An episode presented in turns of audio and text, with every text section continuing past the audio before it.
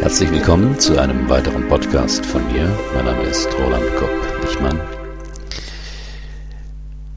Warum können viele Menschen nicht zuhören? Wer aufmerksam eigene Gespräche oder die zwischen anderen Menschen verfolgt, kann unschwer feststellen, wie wenig Menschen in Gesprächen zuhören können.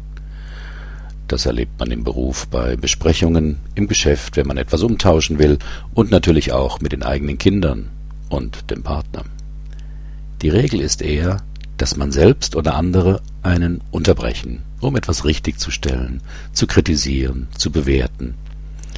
Oft merkt man schon am Gesichtsausdruck des anderen dessen geistige Abwesenheit.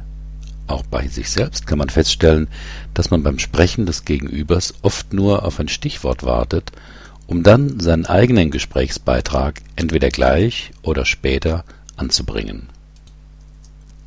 Vor allem in Talkshows ist zu beobachten, dass viele Gäste gar nicht auf die Frage des Moderators antworten, sondern eine vorher zurechtgelegte Antwort loswerden wollen. Auch bei kontroversen Positionen folgt fast nie eine Nachfrage, die Neugier oder die Suche nach Verständnis des anderen zeigen würde. Insofern sind solche Gespräche selten Dialoge, sondern wechselseitige Monologe in Anwesenheit anderer. Doch Gespräche zum Austausch von Meinungen und unterschiedlicher Standpunkte sind enorm wichtig in beruflichen wie privaten Beziehungen. Jeder kennt zum Glück auch Situationen, wo ein anderer tatsächlich zuhört, den Gesprächsfaden aufgreift und vertieft, sich wirklich interessiert für den anderen. Wie wohltuend, wie bereichernd für beide Seiten und wie selten. Warum ist Zuhören so schwierig? Hierzu einige Überlegungen, was beim Zuhören alles berührt wird und welche Fähigkeiten es erfordert. Beim Zuhören trifft unsere Landkarte auf die Landkarte des anderen. Im Gespräch begegnen wir der Welt des anderen, genauer gesagt seinem Bild, seiner Landkarte von der Welt, das er sich zu einem bestimmten Thema gemacht hat. Dass dies nur die Landkarte über ein Stück Welt, jedoch nicht die Wirklichkeit an sich darstellt, ist den meisten Menschen nicht bewusst. Deshalb verteidigen sie ihre Landkarte auch mit passenden Argumenten, und zum Teil heftigen Gefühlen und entsprechenden Wertungen des richtig, falsch, des gut und schlecht. Wenn man nun mit der eigenen Landkarte stark identifiziert ist, wie die meisten Menschen, fällt es naturgemäß schwer, einem Menschen mit einer anderen Landkarte zuzuhören, geschweige denn sich dafür zu interessieren, wie dieser vermutlich auch intelligente Mensch zu einer ganz anderen Landkarte über dasselbe Gebiet gekommen ist.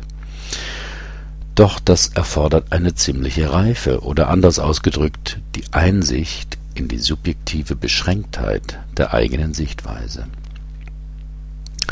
Doch für das wirkliche Zuhören ist genau dies erforderlich.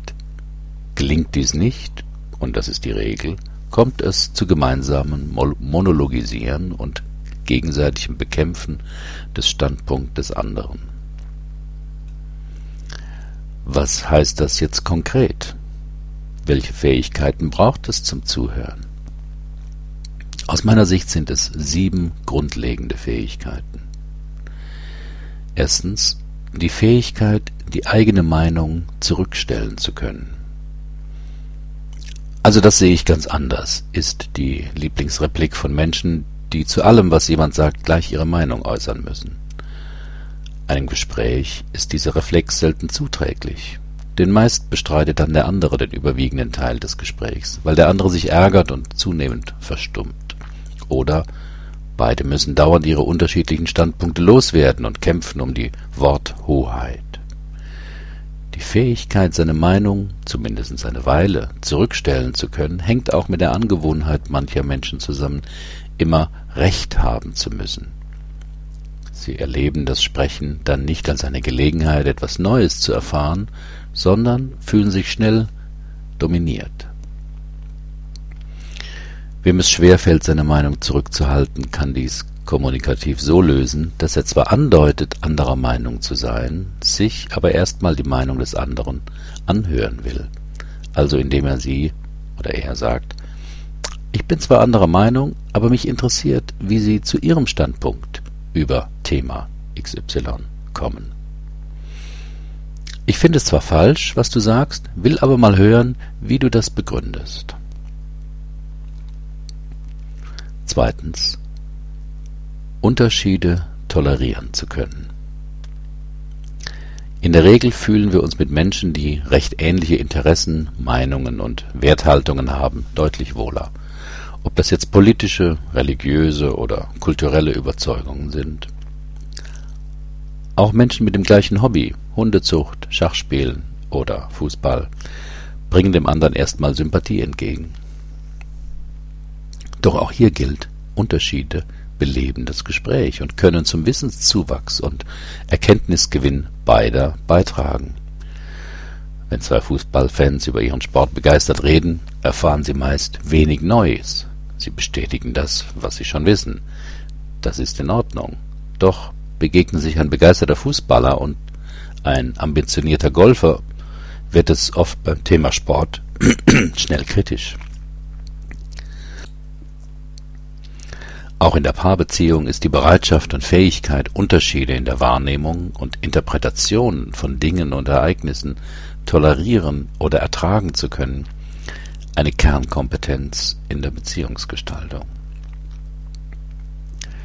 Eine dritte Fähigkeit beim Zuhören ist es, Gefühle und Intuition mit einzubeziehen.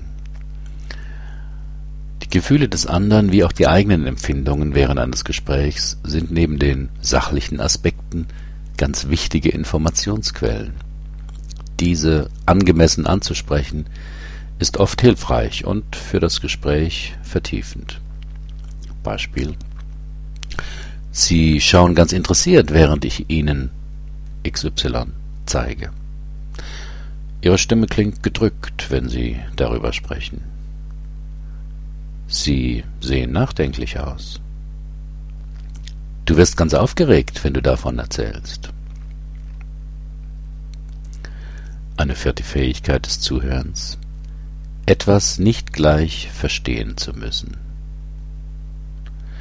Wir Menschen sind keine rationalen Wesen. Wir handeln zumeist aus einer bunten Mischung von Motiven, Empfindungen, Ängsten und Erwartungen heraus.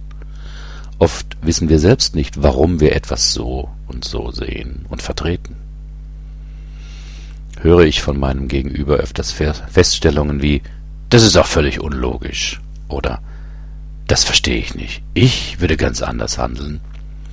Kann das die Distanz zwischen den Gesprächsteilnehmern verstärken? Das mag für die eigene Abgrenzung wichtig sein, doch zur gegenseitigen Verständigung führt es nicht. Sie tun sich leichter, wenn sie sich erlauben, das vom anderen Gesagte nicht gleich verstehen zu müssen. Trotzdem können sie in Kontakt mit ihm bleiben, indem sie beispielsweise sagen, Du scheinst selbst noch hin und her gerissen zu sein. Irgendwie verstehst du selbst noch nicht, warum du so handelst. Es hört sich für mich widersprüchlich an, aber für dich scheint es doch Sinn zu machen. Die fünfte Fähigkeit des Zuhörens bedeutet, weiterführende Fragen zu stellen. Soll aus einem Gespräch nicht nur ein Wiederholen bereits bekannter Inhalte werden, bedarf es interessierter und intelligenter Fragen. Damit sind Fragen gemeint, die der andere nicht sofort beantworten kann, weil er erst nachdenken muss. Was gefällt Ihnen an der Sache so? Warum haben Sie sich gerade für X entschieden? Was bedeutet es für Sie als Controller zu arbeiten. Die sechste Fähigkeit, negative Wertungen zurückzustellen. Von klein auf werden wir darauf getrimmt, Dinge, Ereignisse, andere Menschen und uns selbst zu bewerten. Gut, richtig, gesund, schlecht, pfui, unbrauchbar und so weiter. In vielen Kontexten sind Bewertungen durchaus sinnvoll. In einem Gespräch sind zu frühe Bewertungen meist Gesprächskiller. Sie bringen den anderen entweder dazu, seinen Standpunkt zu verteidigen und zu rechtfertigen, oder er zuckt zurück, wird immer einsilbiger und verstummt womöglich ganz. Wertungen tragen auch kaum etwas zum Inhalt und zur Erzählweise bei, denn unser Gesprächspartner will uns ja etwas mitteilen. Er hat selten den Wunsch nach einer Bewertung. Zuweilen bringt der Sprechende selbst Bewertungen ein. Das interessiert Sie sicher nicht. Ich habe da eine Idee, aber die ist sicher unsinnig.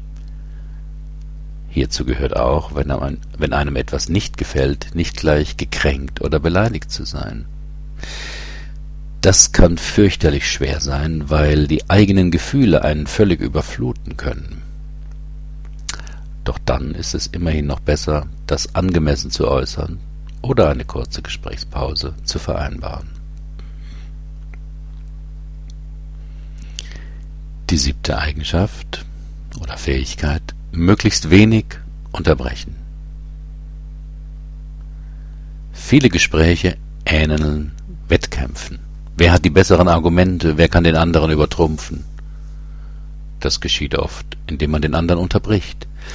Das ist mitunter notwendig und kann belebend wirken, doch oft leidet unter der Hitze des Gefechts der Gesprächsinhalt und die Gesprächstiefe.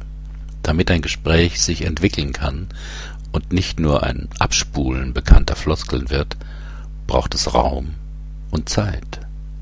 Es braucht Pausen, in denen beide das Gesagte und Gehörte verdauen und nachklingen lassen können. Diese Pausen kann der Sprecher machen, wenn ihn der andere dieser Pause auch lässt. Je weniger man den anderen unterbricht, umso ruhiger und tiefer kann ein Gespräch werden.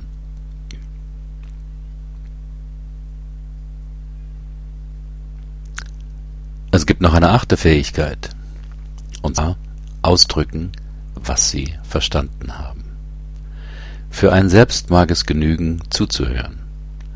Doch der Sprechende weiß erstmal nicht, ob sie ihm zuhören. Vor allem, wenn sie ihn nicht anschauen. Er weiß vor allem nicht, was sie gehört, beziehungsweise was und wie sie das Gehörte verstanden haben. Deshalb ist es wichtig, an bestimmten Punkten dem Sprecher zurückzumelden, was sie verstanden haben. Oft geht es ja auch nicht nur darum, was gesagt wurde, sondern was gemeint wurde. Also jene Anteile des Gehörten wiederzugeben, die der Sprecher, aus welchen Gründen auch immer, nur angedeutet hat. Dabei handelt es sich oft um Gefühle, Überzeugungen, Werte, Bedürfnisse oder Wünsche. Als Zuhörer können Sie sich fragen, was empfindet mein Gesprächspartner? Was ist ihm an dem, was er gerade sagt, so wichtig? Worum geht es ihm? Was wünscht er sich? Und ein Einstieg für Ihre Rückmeldung könnte zum Beispiel lauten, Aha, du meinst also, oder dir ist also wichtig, dass, oder du möchtest gerne, oder du bist frustriert, weil, wenn Ihnen etwas unklar ist, können Sie sagen, könnte es sein, dass du... Ist es möglich, dass... Meinen Sie vielleicht damit, dass... Sie merken schon an diesen Ausführungen, Zuhören ist gar nicht so einfach. Auf meinem Blog nenne ich Ihnen auch zwei weiterführende Bücher die diese sogenannte Kunst des Zuhörens etwas besser beschreiben. Herzlichen Dank für Ihre Aufmerksamkeit. Viel Spaß beim Gespräche führen und beim Zuhören. Bis zum nächsten Mal.